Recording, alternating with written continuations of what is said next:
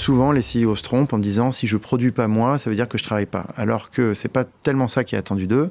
Peut-être sur certains items, sur certaines actions, il faut produire, mais la plupart du temps, on demande surtout de réfléchir. Et le temps passé à réfléchir, souvent, on pense que c'est pas du temps de travail, alors que c'est du temps de travail. Bonjour à toutes et à tous, je suis Alexandre Mars et vous écoutez Pause, le podcast où l'on prend le temps. Le temps de s'arrêter, le temps d'écouter, le temps d'explorer, le temps de rire. Merci à toutes et à tous d'être toujours aussi nombreux à nous rejoindre. Si ce podcast a du succès, c'est grâce à vous. Bientôt, nous fêterons le centième épisode du podcast. La centième pause prise ensemble. Une centième, ça se fête. C'est pourquoi je vous réserve une surprise pour célébrer ces moments de partage passés ensemble. Je vous invite donc à rester à l'affût de cette nouvelle que je vais très prochainement vous révéler. Merci encore de votre fidélité. Place maintenant à notre invité. Iconoclaste, autodidacte, entrepreneur, voilà les termes qui vont définir le mieux mon invité d'aujourd'hui. Vous allez tout savoir sur le NFT, sur la blockchain, sur les crypto-monnaies. J'ai la chance d'avoir à côté de moi euh, le directeur général de Ledger, une startup spécialisée dans les solutions de sécurisation des crypto-monnaies. C'est très utilisé aujourd'hui, devenu en 2021 une licorne française. Et le temps d'une pause, le roi des cryptos, on va l'appeler comme ça, revient avec nous sur son parcours, nous éclaire sur son secteur encore sombre pour beaucoup et nous parle de ses ambitions futures. Bonjour Pascal Gauthier. Bonjour Alexandre Mars. Comment tu vas? Moi bien. Bien. J'essaye d'aller bien, je pense que c'est la responsabilité de chacun d'essayer d'aller bien et d'essayer d'être bien, euh, être bien pour soi, et ensuite d'être euh, bien pour les autres. Tu es très reconnu dans la sphère digitale, on y reviendra. Tu pars loin de là, hein. tu n'es pas tombé tout à côté, parce que si on revient plus tôt, tu n'as pas fait d'études spécifiques, tu n'es pas ingénieur, d'ailleurs tu n'as pas forcément fait d'études, ou tu en as fait, hein, as eu, je dis pas que tu n'as pas eu ton bac. Hein. Oui, j'ai eu mon bac. Non, parce que autodidacte, ça veut dire autre chose. C'est ma mère qui m'a corrigé, parce que ma mère est prof de philo, et donc elle déteste. Euh, avant, je disais que j'étais autodidacte, et donc elle déteste ça. Elle m'a corrigé, elle m'a dit T'es pas autodidacte, parce qu'en fait, j'ai eu mon bac déjà, d'une part. Et ensuite, j'ai fait des études secondaires, c'est juste que euh, ça m'a jamais intéressé. Donc tu ne les as pas terminées. Voilà. Tu as eu le bac, mais tu as fait ce que tu appelles drop-out. Donc en gros, Ouais, c'est tu ouais. Et c'est quoi, la première année, deuxième année de fac, dès le départ? Bon, j'ai eu ma première, et j'ai pas eu ma deuxième, j'ai jamais D'accord. eu ma deuxième, tu vois. Au début, j'avais fait une maths sup, maths spé. Enfin, une maths sup, j'avais commencé par une maths sup, ça, ça m'a pas plu du tout. Euh, Toi, tu n'étais pas, t'étais pas mauvais en maths. Non, j'étais très bon en maths. Moi, Ouais. j'étais- non, mais j'avais fait une bonne maths sup en plus, Ouais, donc j'étais plutôt bon maths en pas maths. mal. Non, c'était bien. Non, mais j'étais Ouais. pas, un- j'étais pas, j'étais plutôt un bon élève en fait euh, au final. Donc c'est une grande déception à ce moment-là, à 19 ans ou 20 ans pour tes parents? Quand ils te voient que tu arrêtes. Ah bah non, tout? parce qu'à l'époque ils le savaient pas parce que je leur je leur disais pas. Qu'est-ce qu'ils faisaient Tu rentrais à la maison, tu dors à la maison, tu rentrais à la maison, tu dis je vais en cours? J'ai menti pendant longtemps. hein. C'est quoi longtemps? Ah bah 2-3 ans quoi. Deux, trois ans. Ouais, ouais. Et j'étais barman à la place en fait. J'étais barman, donc euh, mais bon, je Ça, faisais la nuit. de alors, faire Comment tu des faisais études. Barman la nuit, alors comment tu faisais? Bah, j'habitais seul. Moi, j'habite plus avec Ah, mes parents d'accord. depuis que j'ai 17 ans. Donc. euh, D'accord, t'es parti de chez tes parents à 17 ans. Ouais, enfin parce que j'étais d'abord en- en internat. D'accord. Et puis ensuite, je suis jamais euh, revenu chez mes parents. Alors, sauf une fois, parce qu'en fait, j'ai. Bon, bref, c'est une histoire pour plus tard. Mais une fois, je suis revenu chez mes parents pendant six mois. C'est un Non, truc. mais c'est- raconte, pourquoi t'es revenu pendant 6 mois? Bah, parce qu'en fait, bon, j'avais fait euh, tout. Puis ensuite, j'étais chez Kelco, etc. Puis un jour, j'ai décidé d'aller travailler aux États-Unis. Bon, peu comme ça. je- Un coup de tête. Un coup de tête. Je me suis un peu emballé euh, pour euh, me rendre compte qu'en fait, euh, j'étais un peu trop jeune et je, je, savais vraiment pas ce que je faisais à New York à ce moment-là. Donc, je me marrais bien, mais disons que voilà, c'était pas, c'était pas bon. Et donc, du coup, je suis revenu à Paris.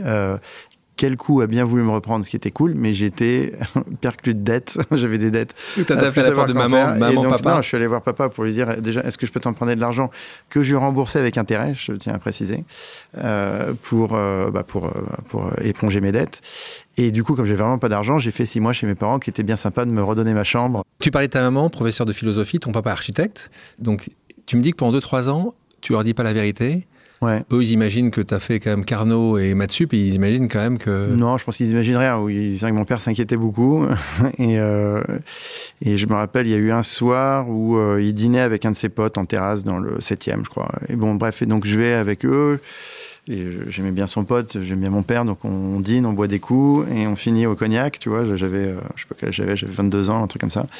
Et j'étais un peu éméché et mon père euh, s'émeuvait du fait que, que j'allais nulle part. Et je lui ai dit, écoute, t'inquiète pas. Et c'est là où j'avais découvert en fait Internet et que j'allais commencer à bosser chez, euh, oui. chez Douyou. Et je lui ai dit, t'inquiète pas, tout va bien se passer, quoi. Je sais pas quoi. J'ai eu une espèce de Oui. sentiment comme ça, qu'en fait, euh, Oui.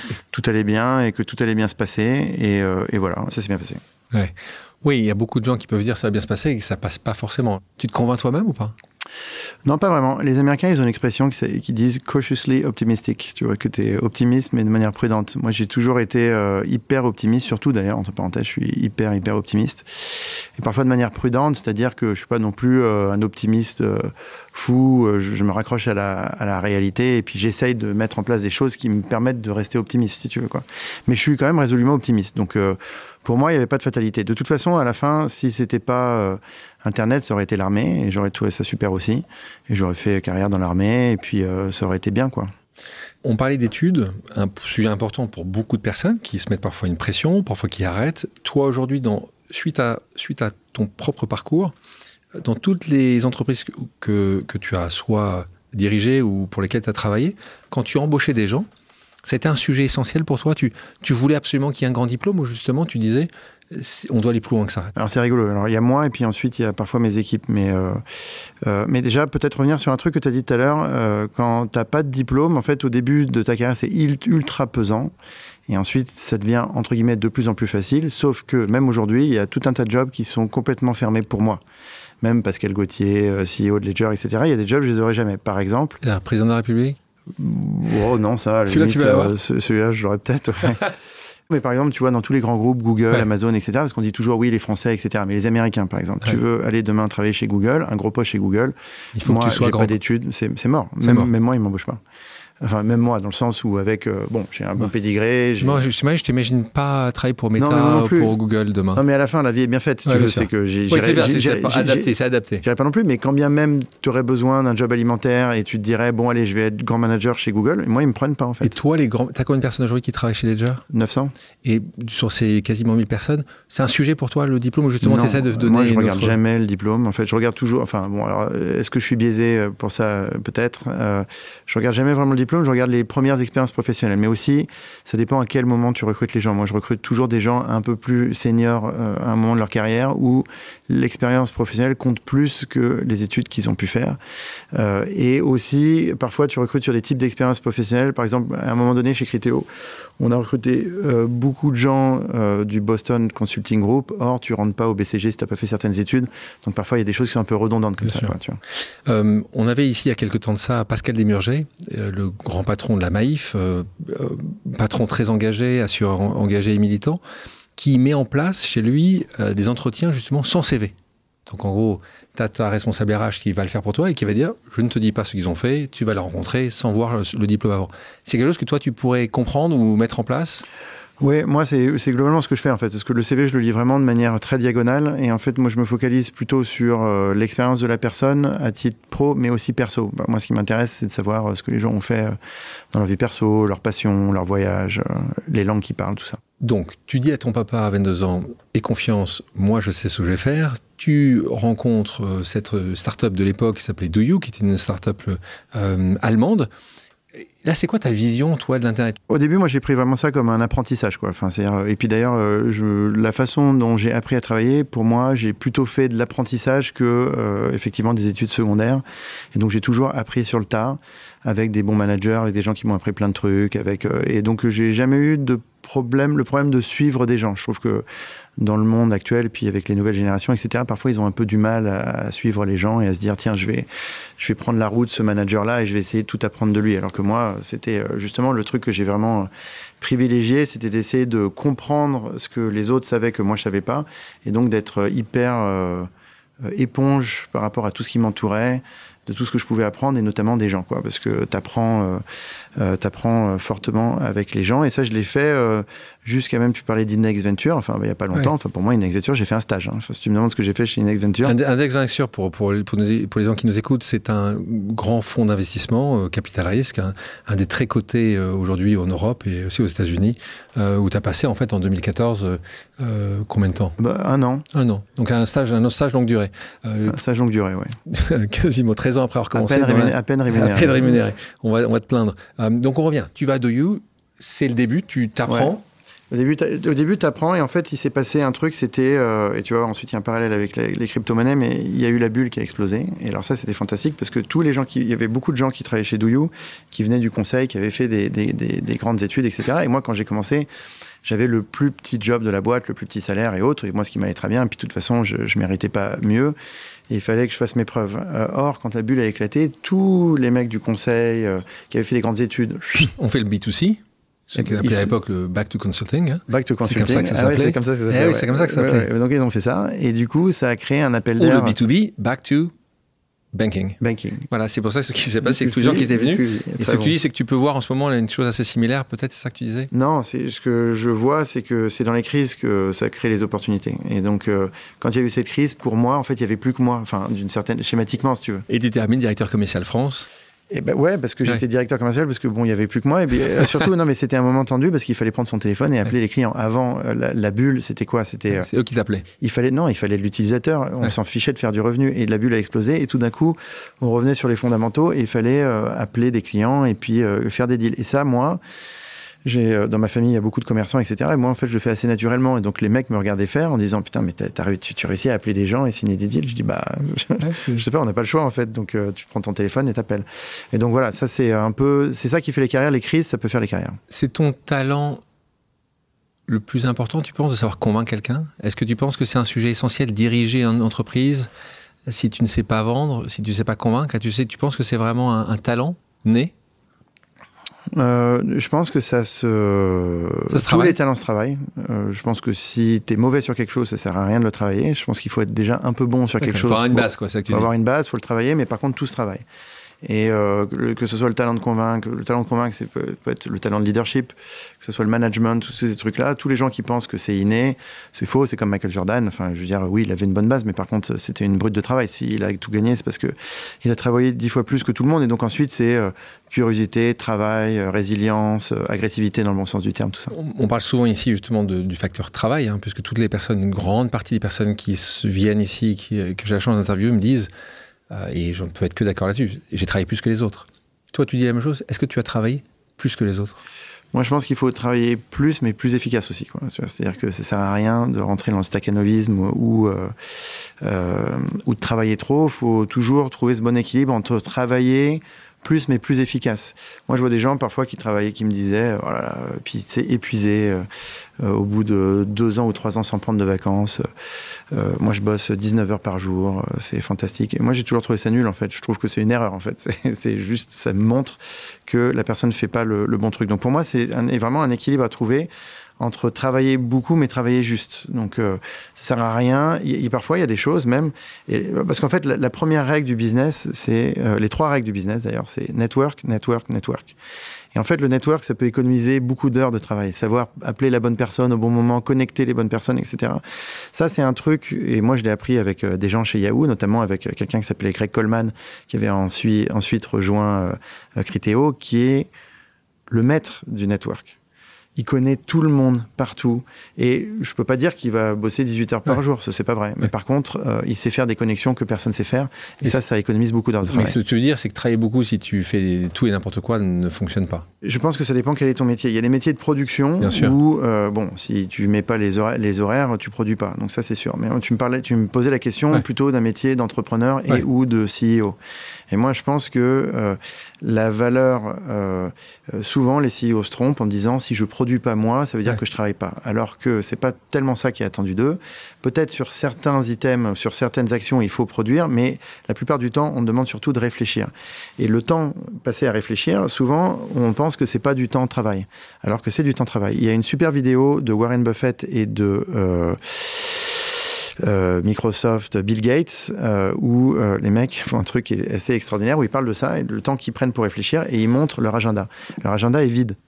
Et eux, ils disent, et pour eux, c'est leur grand succès, c'est d'avoir des agendas vides où ça leur donne tout le temps, tout loisir de réfléchir. Et moi, je pense que ça, c'est hyper important. C'est souvent ce qui est- discounté par tout le monde, en fait. Depuis ces six derniers mois, tu as eu une journée avec un agenda vide? Ouais, ouais, bien sûr. Et puis même parfois, moi, j'hésite pas à, Tu à as cleaner mon agenda. Pour te ressourcer, tu as des choses pour réfléchir? Est-ce que tu marches? Est-ce que tu Ouais, je vais courir. courir? Mais même, je fais une sieste. Tu vois, il y a des moments où, je- en fait, je suis pas. Ça sert à rien d'enchaîner les meetings. Je vais prendre un meeting et je sais que je vais pas être bon. Donc en fait, je préfère l'annuler poliment. l'annuler.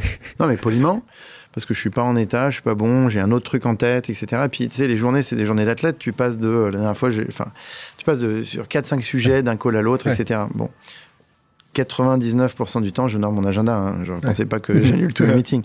Mais il va y avoir des moments où j'ai besoin d'avoir un agenda euh, clean avec rien dedans pour réfléchir. Ouais. Sinon, si tu es en call de 9h à 19h, t'as pas le temps de réfléchir. Or, le rôle d'un CEO, c'est de réfléchir justement, c'est de faire la stratégie, c'est de penser les équipes, etc. De penser même à des choses auxquelles sinon tu n'aurais pas le temps de penser. Quand Harry Potter est sorti, que tout le monde s'est mis à lire Harry Potter, je peux pas passer à côté de ce phénomène, c'est pas possible. Et donc j'ai lu Harry Potter. Je me suis dit, putain, je suis obligé de lire Harry Potter. Quoi. Je peux pas passer à côté de ce phénomène, c'est pas possible. Et donc j'ai lu Harry Potter. Je me suis pas mis dans la position de la personne qui dit, euh, mais qu'est-ce que c'est que ce truc Harry Potter euh, que tout le monde lit, etc. Moi, j'y comprends rien. C'est bien d'être curieux et c'est bien d'aller te renseigner et de pas attendre toujours qu'on te donne la soupe. Parce qu'il y a aussi un petit peu de ça dans les crypto-monnaies, dans le Web3, le métaverse. De, de You, tu pars chez quel coup Là aussi, tu deviens directeur commercial. Et puis, euh, Yahoo, Yahoo, parce que rachat de quel coup, c'est ça euh Ouais, en fait, je passe directeur commercial de Kelkou, qui est un big deal à l'époque, hein, parce que euh, Kelkou, c'était, euh, je crois, 50 millions de chiffre d'affaires en France en 2004. Oui, une des ces gros, c'est, voilà, les quelques grandes entreprises Ouais. euh, post-crise de 2001. Mais même si tu prends aujourd'hui n'importe quelle régie qui vend de la pub en France, 50 millions, ça reste euh, un chiffre euh, correct. Et là, on parle de 2004. Et au moment où je deviens directeur commercial, c'est Sadek Chekroun d'ailleurs qui me file le job. euh, et ça, c'était très cool. Sadek, c'est un, bon pote. Il y avait toute, toute la bonne équipe. Il y avait Pierre Godet, Dominique Vidal, Pierre Chapaz. Enfin bon, bref, tout le monde me fait confiance pour me filer le job. Donc ça, c'est super. Et c'est le moment où Kelkou se fait racheter par Yahoo. Donc en fait, moi, ça a été ma chance. Ça, c'est que je suis devenu directeur commercial de Kelkou. Et puis en enfin, et puis en fait. euh, acting directeur général d'une certaine manière parce qu'à un moment donné tous Tout le les monde, autres ouais, sont, sont partis partis. faire autre chose Ouais. euh, chez, chez Yahoo et donc ça m'a permis de faire un truc qui était vraiment génial c'était d'intégrer Kelkou euh, start-up française dans Yahoo boîte cotée euh, au, au Nasdaq je crois que c'était au Nasdaq Oui, c'est il y a 15 ans de ça, il faut s'en souvenir. Ici, le Yahoo de l'époque, c'est un peu comme une sorte de Google aujourd'hui. C'est, c'est vraiment les stars, c'est vraiment l'entreprise euh, Ouais. star de l'époque qui, qui a, sans péricliter, a, a pas pris toutes les bonnes décisions, mais il y a 15 ans de ça, c'était vraiment une Ouais. star absolue. Donc tu te retrouves, toi, au bon moment, au bon endroit. Ouais, au bon moment, au bon endroit, mais surtout à apprendre des choses euh, qui me servent après. C'est-à-dire, qu'est-ce que ça veut dire être une boîte cotée Tu vois, comment tu fais ta cash collection? Qu'est-ce que, qu'est-ce que les marchés attendent de toi d'une certaine manière? Parce que du coup, je dois intégrer tout, la finance, le légal, etc. Et donc, j'apprends un truc qui est assez priceless et souvent que- qui est très dénigré par les CEO de startup, c'est les fonctions support. Les RH, euh, La finance. euh, la finance, mais at scale dans des boîtes cotées. Tu vois, qu'est-ce que ça veut dire at scale, tout ça, et à quoi ça sert finalement, et pourquoi on le fait? Là, tu arrives à un moment où, euh, c'est quelques années après ce moment, euh, cette épiphanie avec ton papa, avec Ouais. du cognac.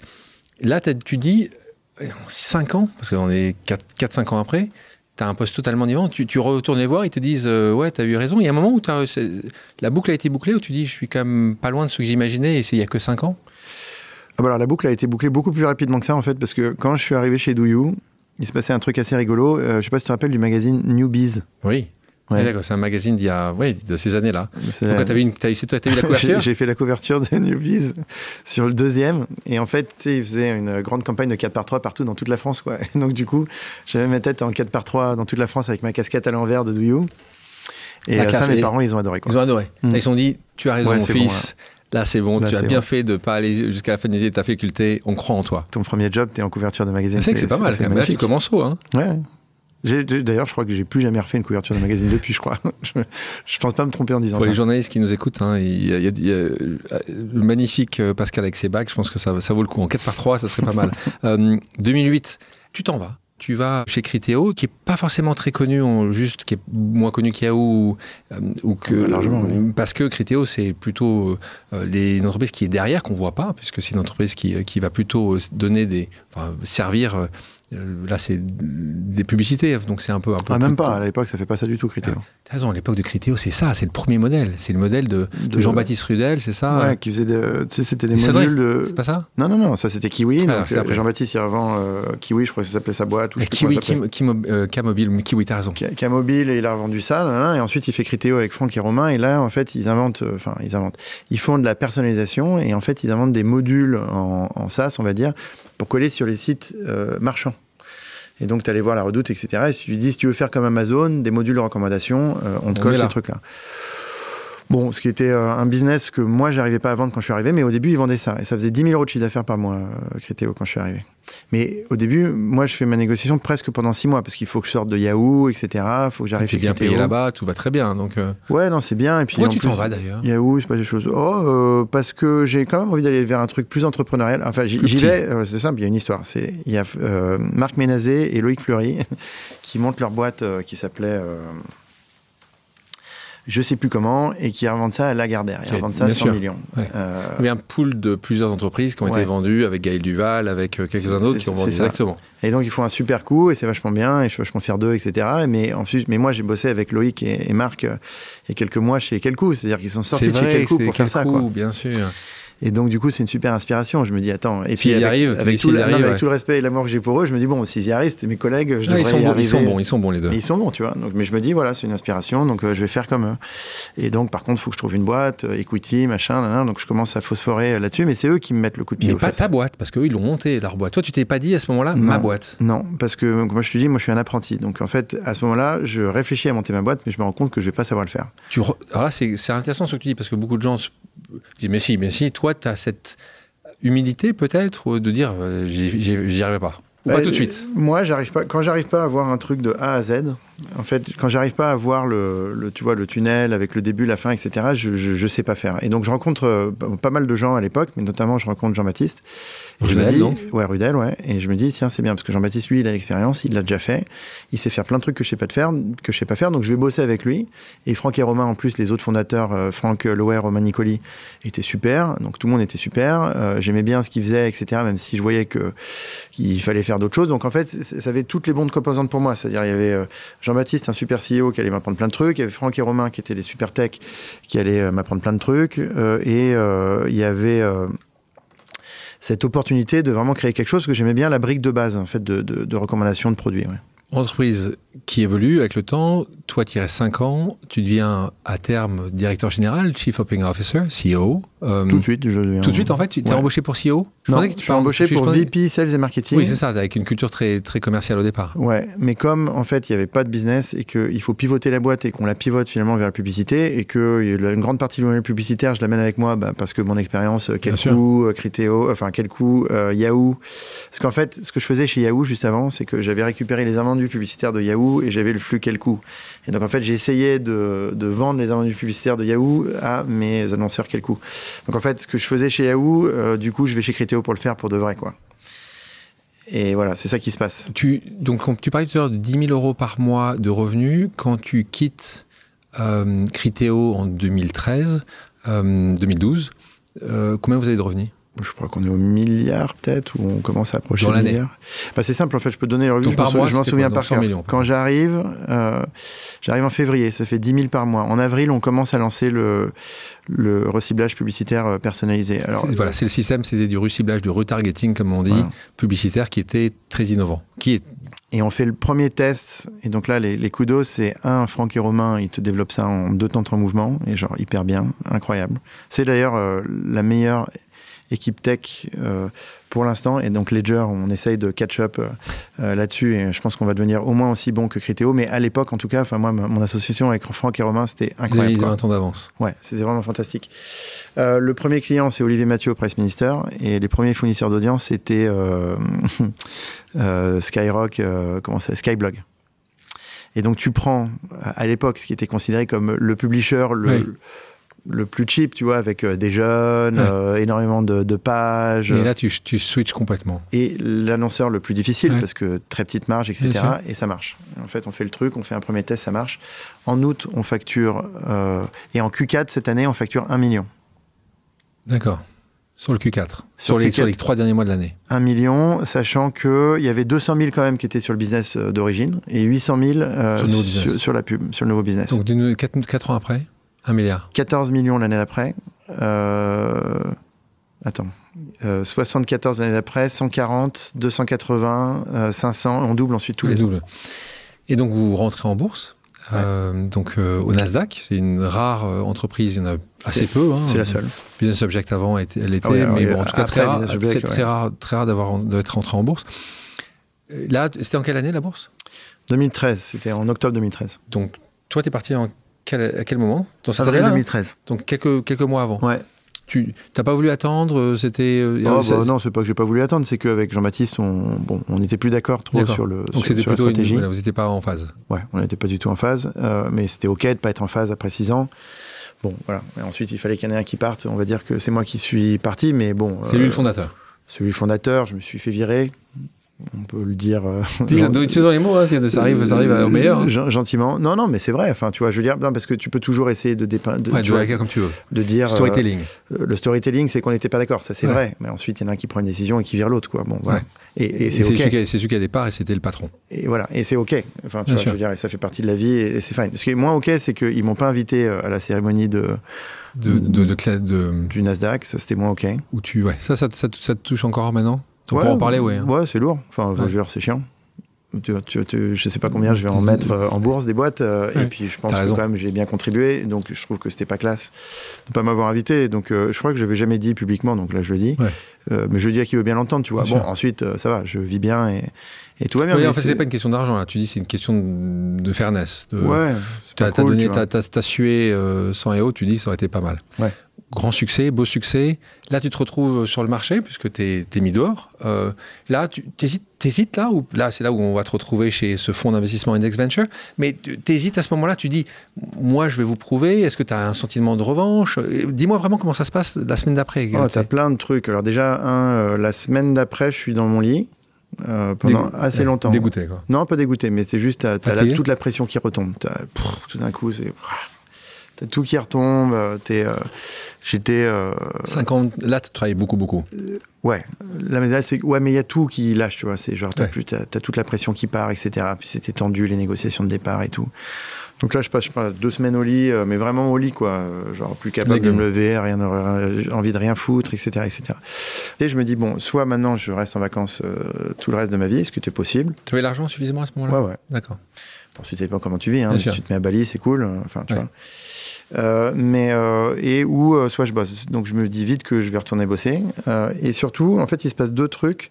Je vais retourner bosser notamment pour mon fils parce que je me dis je peux pas lui donner l'exemple du mec qui, tu vois, qui qui, qui fait ça et puis ensuite qui qui fait plus rien du reste de sa vie. En plus, j'étais jeune. Hein. Enfin, tu vois, c'était il y a euh, il y a 10 ans, euh, j'avais 36 euh, ans. Donc, tu vois, à 36 ans, tu peux pas être retraité, retraité c'est chiant, quoi. et puis, il y a d'autres trucs qui se passent en même temps. Mais, et là, tout le monde me dit, mais tu vas voir, attends, si au haut de Critéo, tout le monde va t'appeler. Ton téléphone ne va pas arrêter de sonner, etc. Personne ne m'appelle. Zéro. Zéro. Mais quand je te dis zéro, c'est zéro. Je fais pas, même pas une petite exagération, quoi. C'est zéro.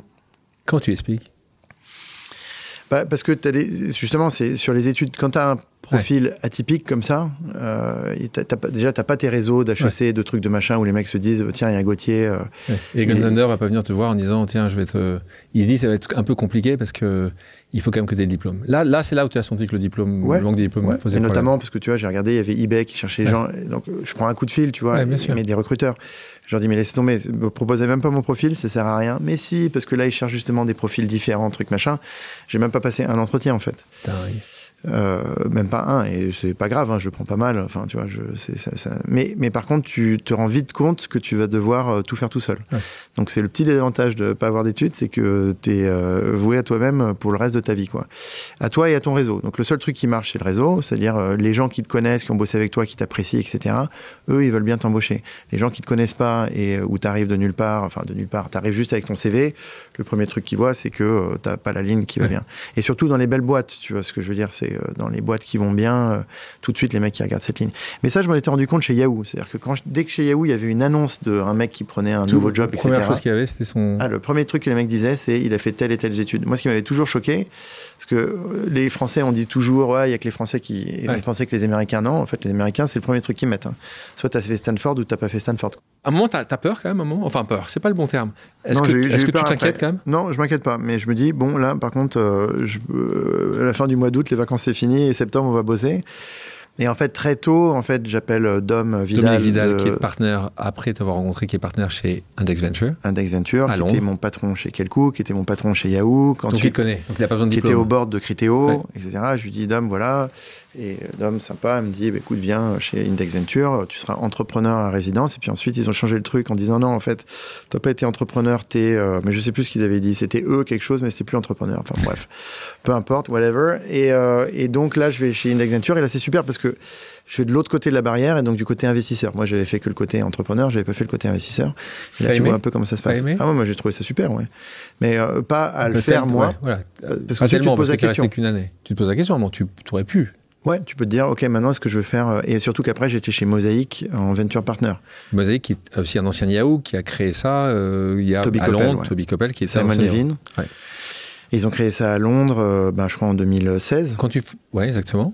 Donc quand tu fais ça, tu, tu, es euh, à Paris quand tu es entré en résidence ou Non, non, tu, je vais à Londres. Tu vas à Londres, d'accord. Parce que je continue de voyager. D'accord. Non, non, je vais pas à Londres en famille. En famille. Ma famille est à Paris. Et, toi, tu... et moi, je fais deux jours, lundi, mardi à Londres, et puis ensuite, voilà. Donc je reste euh, au contact du business. Parce que moi, je me dis, si tu pars pendant deux ans, moi j'ai vu beaucoup de mecs faire ça, ils partent pendant deux, trois ans, et puis ensuite ils reviennent. Moi, je trouve, franchement, ça marche pas. Enfin. Euh, il faut rester au contact du business. Enfin, en tout cas, moi, tu me demandes est-ce que j'avais peur? Moi, ma seule peur, c'était ça c'est si tu laisses trop partir le truc, ensuite, euh, là, déjà que personne ne se rappelait de moi en sortant de C'est ça, c'est qu'en fait, le train est parti, là, tu, il, ne s'arrêtera plus jamais à aucune gare pour toi. Ouais, et ensuite, là, tu commences à passer des entretiens, tu vois des mecs, etc. Et tu te rends compte que ta valeur ouais, marché. 6 mois, 9 mois, avec le, avec le, avec le temps. De minutes, de manière, enfin, inversement exponentielle. Enfin, l'exponentielle de bas, je sais pas comment ça s'appelle, quoi, mais ça, ça drop vite. au point d'avoir des entretiens avec des mecs qui bossaient pour moi avant chez Criteo en N moins, euh, je sais pas combien. Ouais, trois. Et là, qui pouvaient t'embaucher.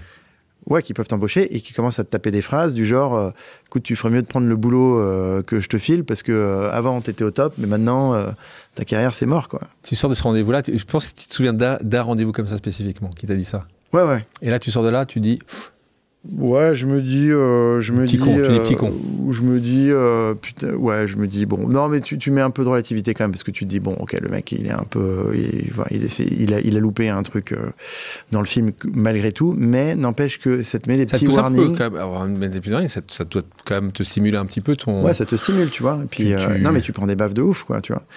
Et donc, du coup, je fais un an comme ça, et puis là, j'entends parler de Bitcoin, tu vois. Donc ça, ça m'intéresse.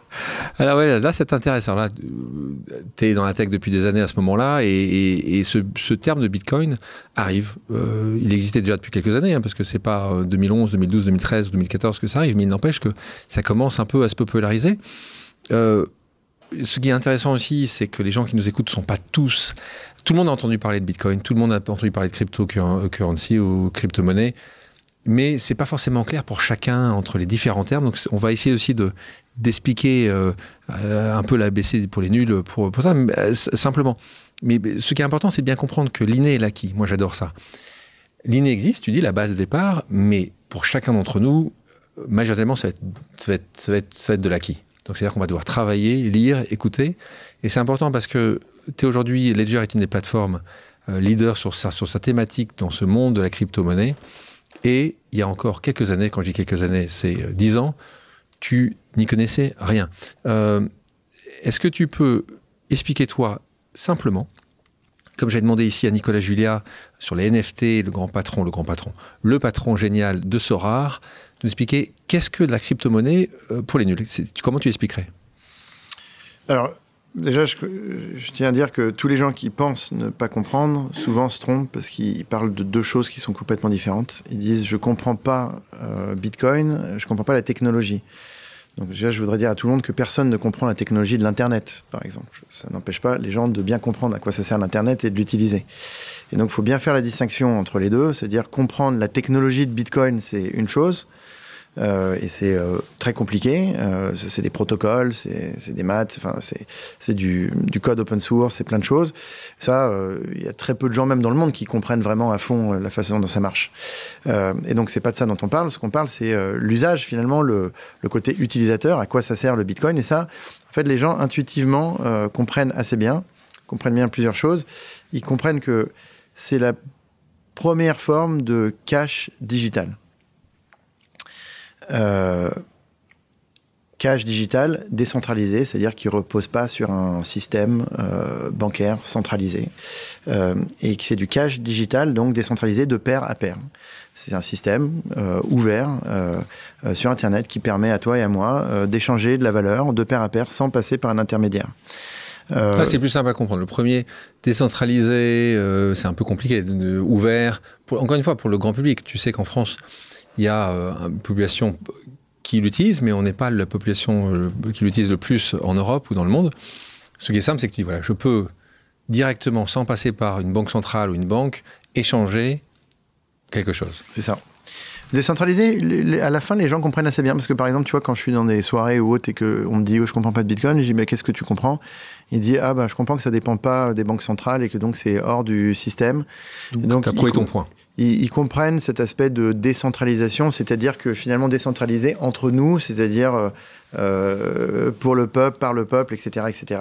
Cet aspect de décentralisation que finalement, tu as un réseau de tous ces gens qui participent à euh, ce système d'échange et c'est parce que ce système d'échange est euh, euh, utilisé par l'ensemble de ces gens que tous ces gens sont des nœuds du même réseau. C'est ça la décentralisation. Je, suis d'accord avec toi que le système de décentralisation il est un peu compliqué à comprendre, mais intuitivement les gens comprennent bien la différence entre le modèle centralisé et le modèle décentralisé. On va te proposer une pause café. Je suis allé discuter justement de crypto-monnaies, de blockchain, de NFT avec mes équipes à la fameuse machine à café. Voilà ce qu'ils m'ont en dit.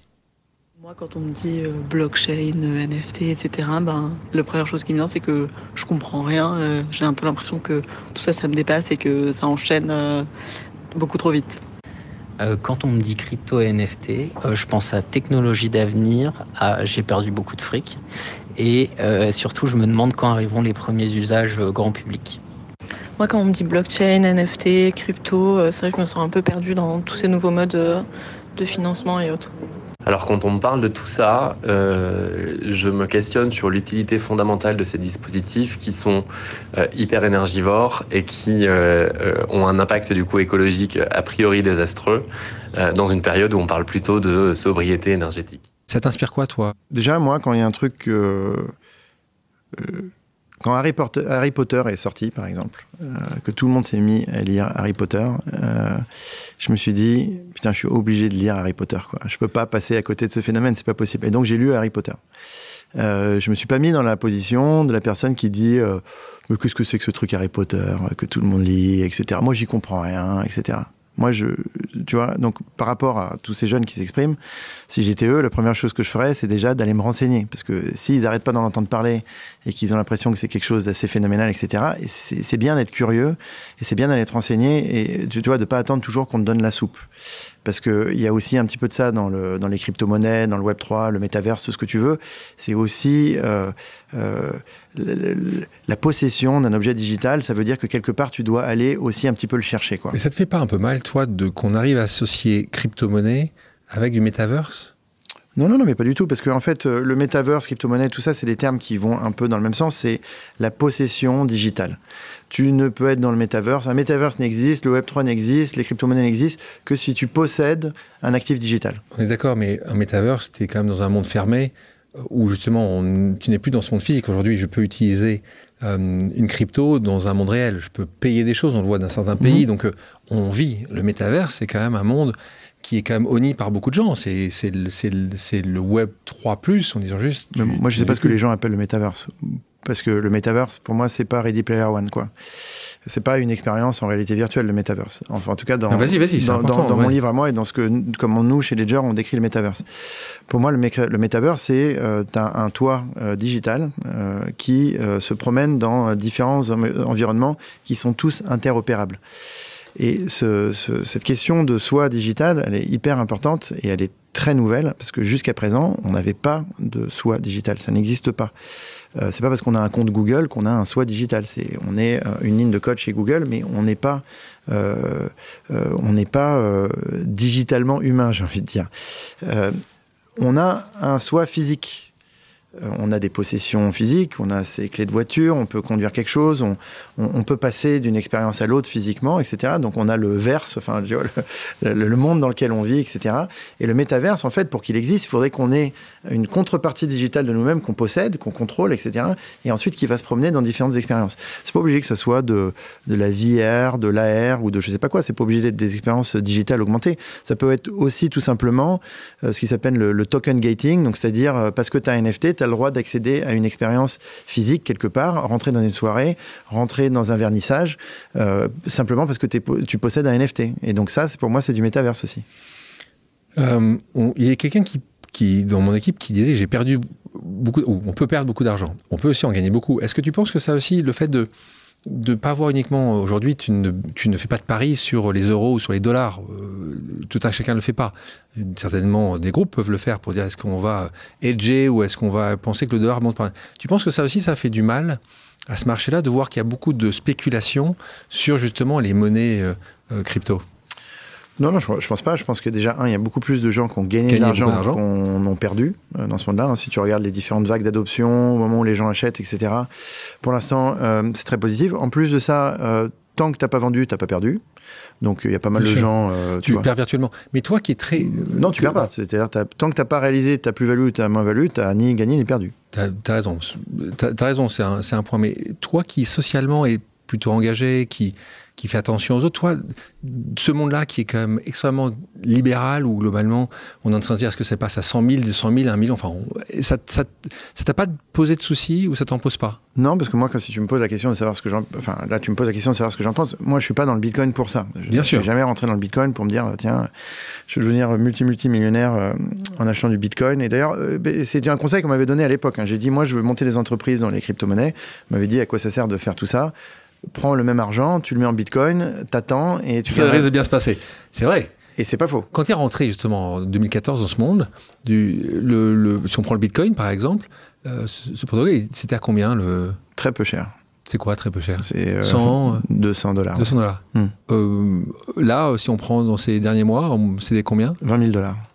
Oui, c'est vrai que tu aurais pu vraiment voilà, passer plus de temps encore avec, euh, avec, la famille, faire le tour du monde. Là. Ouais, ouais, voilà. Bon. ce que les gens ont fait d'ailleurs. Mais alors le problème, c'est que, un, il faut acheter très tôt, et puis ensuite, il faut tenir très longtemps. C'est-à-dire que quand tu achètes en 2014, même la si plupart tu, des même si tu vends en 10 000, c'est bien. Oui, même si tu vends en 10 000, mais la plupart des gens, en fait, qu'ils disent pas, ils disent oui, moi j'ai acheté en 2008, ce qu'ils disent pas, c'est qu'ils ont vendu en 2009.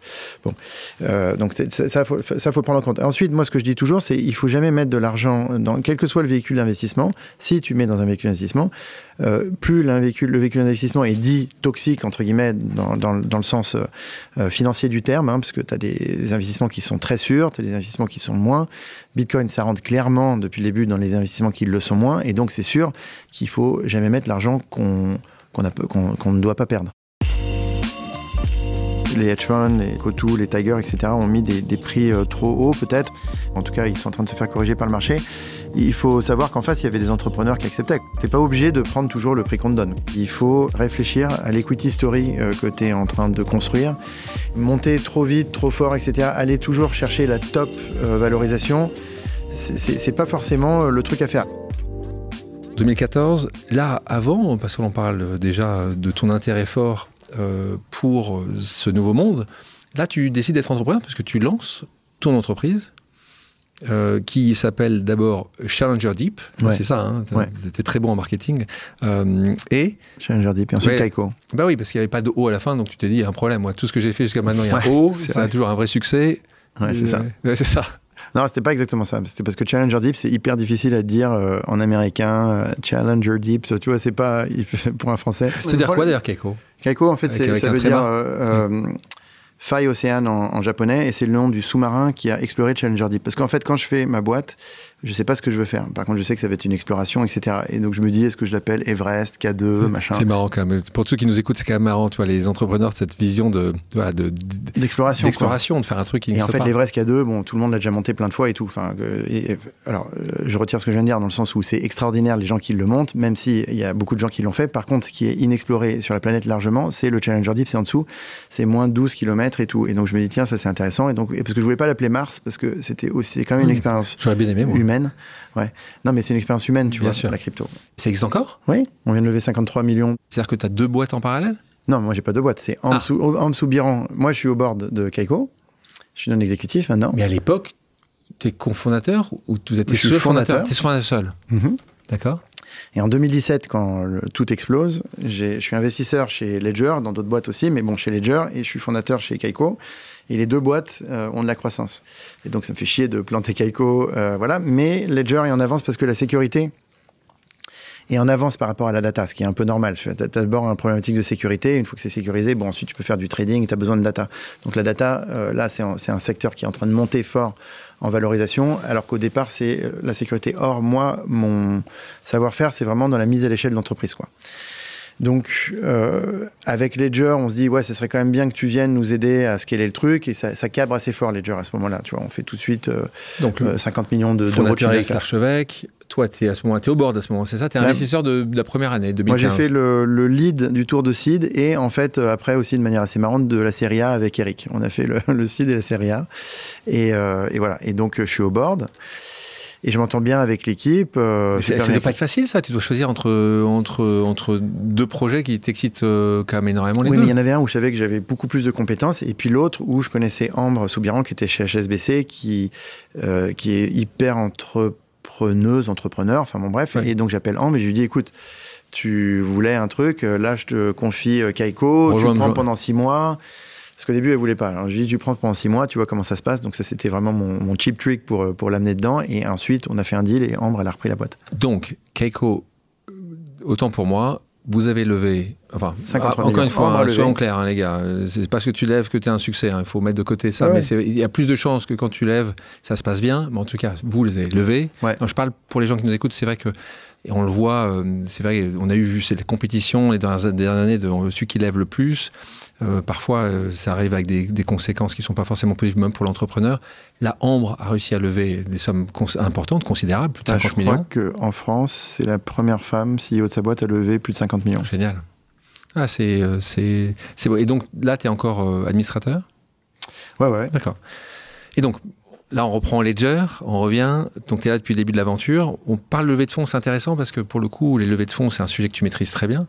Euh, tu, on vient de parler avec Echo parce que là, vous commencez tout petit, tout petit. Donc, tes seeds de cette, de ce, de ce, de, tes leads du seed vous avez un peu plus d'un million trois, je pense que c'est ça hein, à l'époque. Euh, et, puis, moi, j'aime bien toujours mettre un peu en avant les gens qui ont cru à Ledger à l'époque, euh, que ce soit les, les particuliers ou, ou, les, ou les entreprises. Là, tu as Xange qui fait confiance en vous, tu as la Banque Postale, je crois, tu as pas mal de business angels, certainement des amis qui le font, Fred Potter, euh, euh, Thibaut Forest-Hustel, de Collange, enfin, il y en a, a d'autres. Euh, là, quelques années après, vous levez 75 millions. Ouais. Donc là, de nouveau, plus important, là, avec des Américains, un rappeur qui, euh, qui, euh, qui est là. D'ailleurs, ça m'intéresse. Alors, c'est les Londoniens, en fait. C'est Draper C'est- Esprit, c'est. Simon Cook de Londres. Et ensuite, il a mis la galaxie Draper avec Venture, d'accord, avec Yes. de, de Californie, Corelia, First Mac, euh, First Mark euh, Capital de, de New York, et puis KT. Euh, et puis ça continue. Et là, grosse levée, enfin grosse, elles sont toutes, euh, celle d'avant était déjà impressionnante, puisque en juin 2021, euh, 380 millions de dollars, donc c'est des sommes folles. Le hein. dernier chiffre, c'est 427. En fait, le vrai chiffre, c'est 427. De dollars, hein, c'est ça. Enfin, Dollars, ouais. dollars euros, Bon, c'est la même chose, 427, donc oui, vous avez plus de personnes. Et là, vous avez évidemment pour mettre 427, tu as un grand nombre d'investisseurs qui vous font confiance à l'époque. Ça va du, du groupe Arnaud, euh, de Bernard Arnaud à travers sa financière Agache, à Félix Capital. Enfin, vous en avez, je ne vais pas tous les citer hein, parce que Il y en avait euh, beaucoup, ouais. il y en a beaucoup, beaucoup, beaucoup. Euh, Le monde euh, a pas mal changé euh, depuis, hein, depuis cette levée de fonds. Le monde est- s'est complexifié, en particulier pour les entrepreneurs.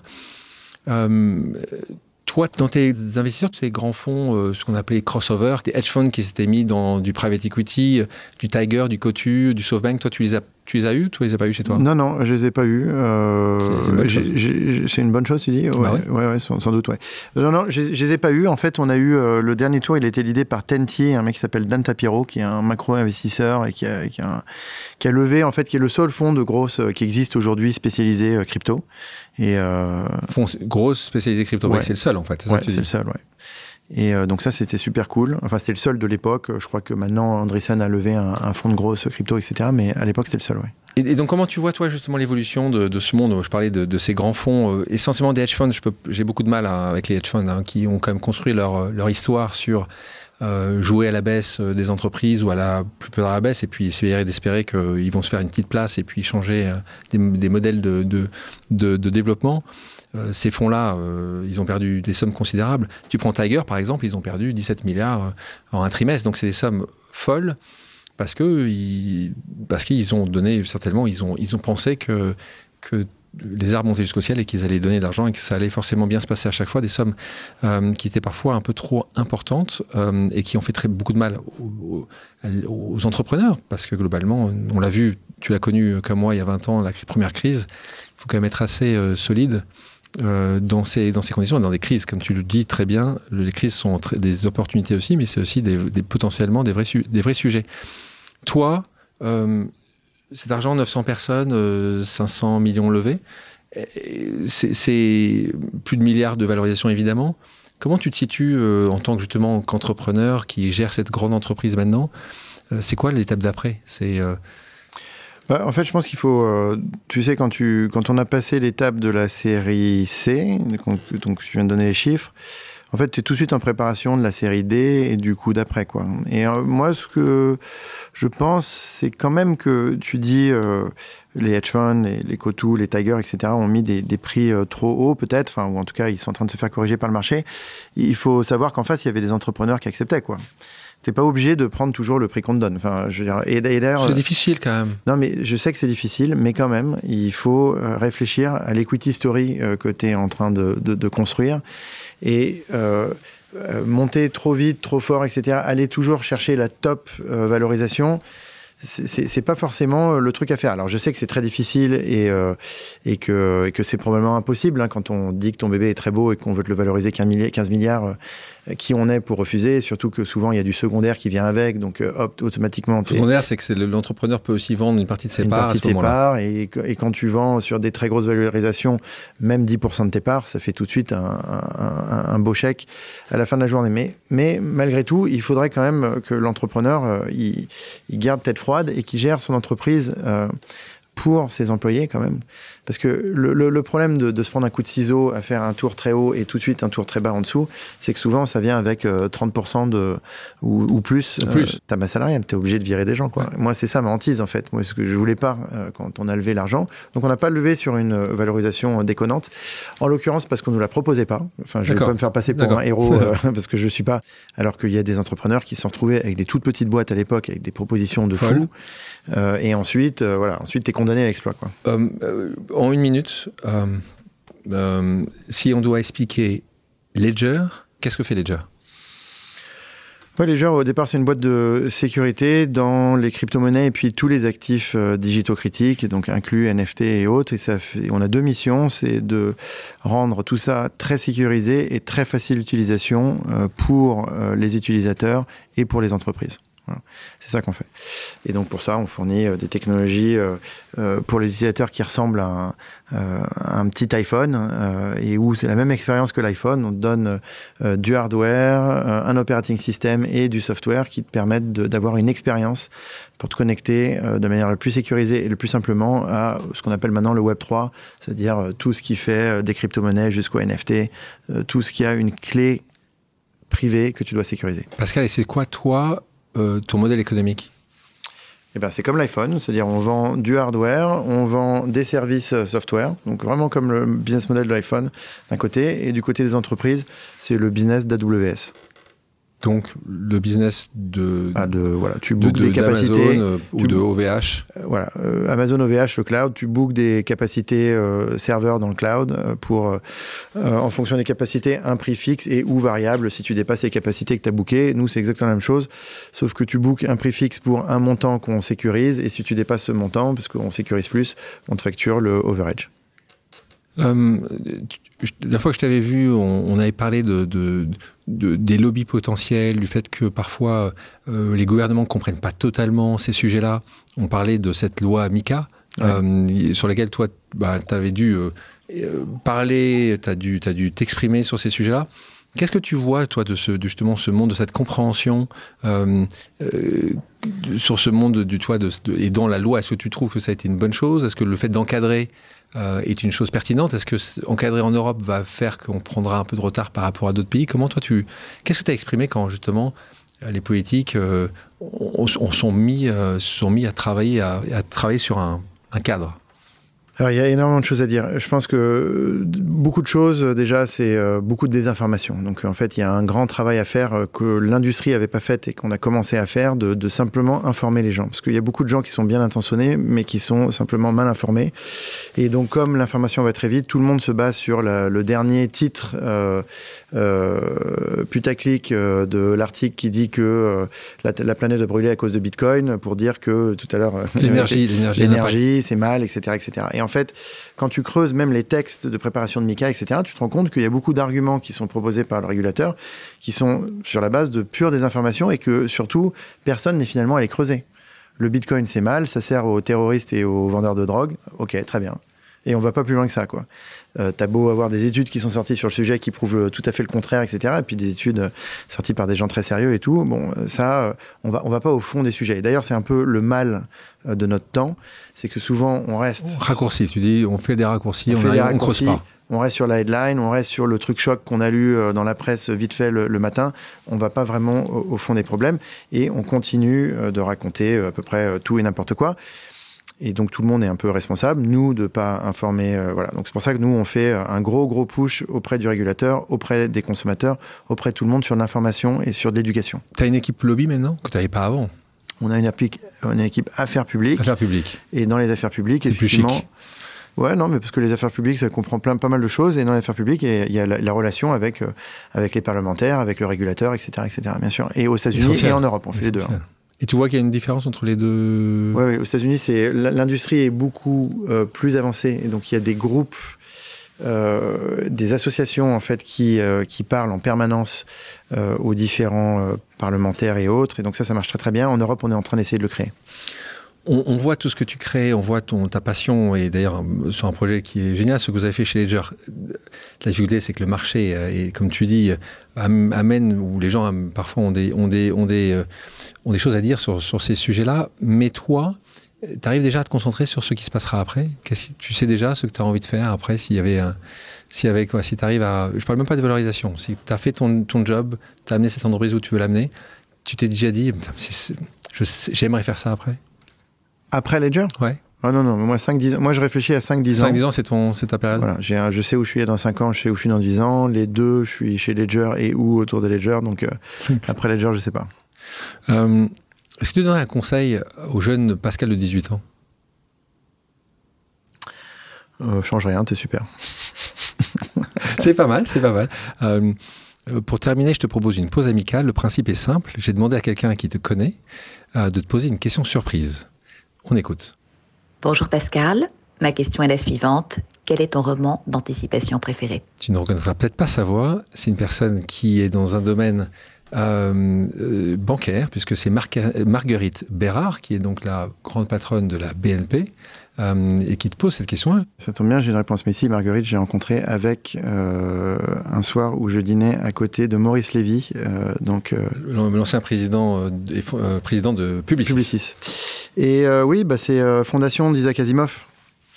Fondation d'Isaac Asimov, c'est c'est tout. Enfin, je veux dire, c'est c'est une des grandes bases de, la science-fiction et de l'anticipation. Et puis euh, Isaac Asimov, c'était un professeur émérite de pas mal de choses d'ailleurs, je crois de physique, de, biologie, enfin bon, c'est un esprit euh, fantastique et euh, tout ce que Isaac Asimov décrit et notamment la psychohistoire dans ses bouquins, c'est cette capacité à prédire le futur avec des équations mathématiques. C'est quelque chose qu'on retrouve beaucoup dans le Bitcoin et c'est quelque chose qui m'inspire beaucoup dans ma façon de prévoir le futur pour moi et pour mon entreprise. Je vous propose maintenant une pause musicale. Pascal, quelle est ta chanson culte? Eh ben alors en ce moment, euh, je suis à fond sur le Wu-Tang Clan et euh, c'est Protect, Protect Yannick. On va en écouter un extrait. Yo, First things first, man, you're fucking with the worst. I'll be sticking pins in your head like a fucking nurse. I'll attack any nigga who's slacking his mat. Come fully packed with the fat burger stack. Shame on you when you step through two, the old dirty bastard. Pascal, pour tous les gens qui aiment ce monde de la crypto, euh, je te pose quelques questions. C'est simple, il faut que tu répondes par oui, pardon on, va, on, on parle à l'expert. Est-ce que tu penses que dans un avenir plus ou moins proche, les cryptos remplaceront totalement nos, marchés, nos monnaies actuelles?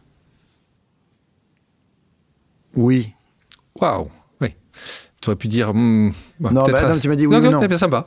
Tu conseillerais d'acheter de l'Ethereum, l'Ethereum plutôt que du Bitcoin aujourd'hui? Non, mais parce que je donne pas de conseils d'investissement. On n'a pas un conseil d'investissement en face de nous. Euh,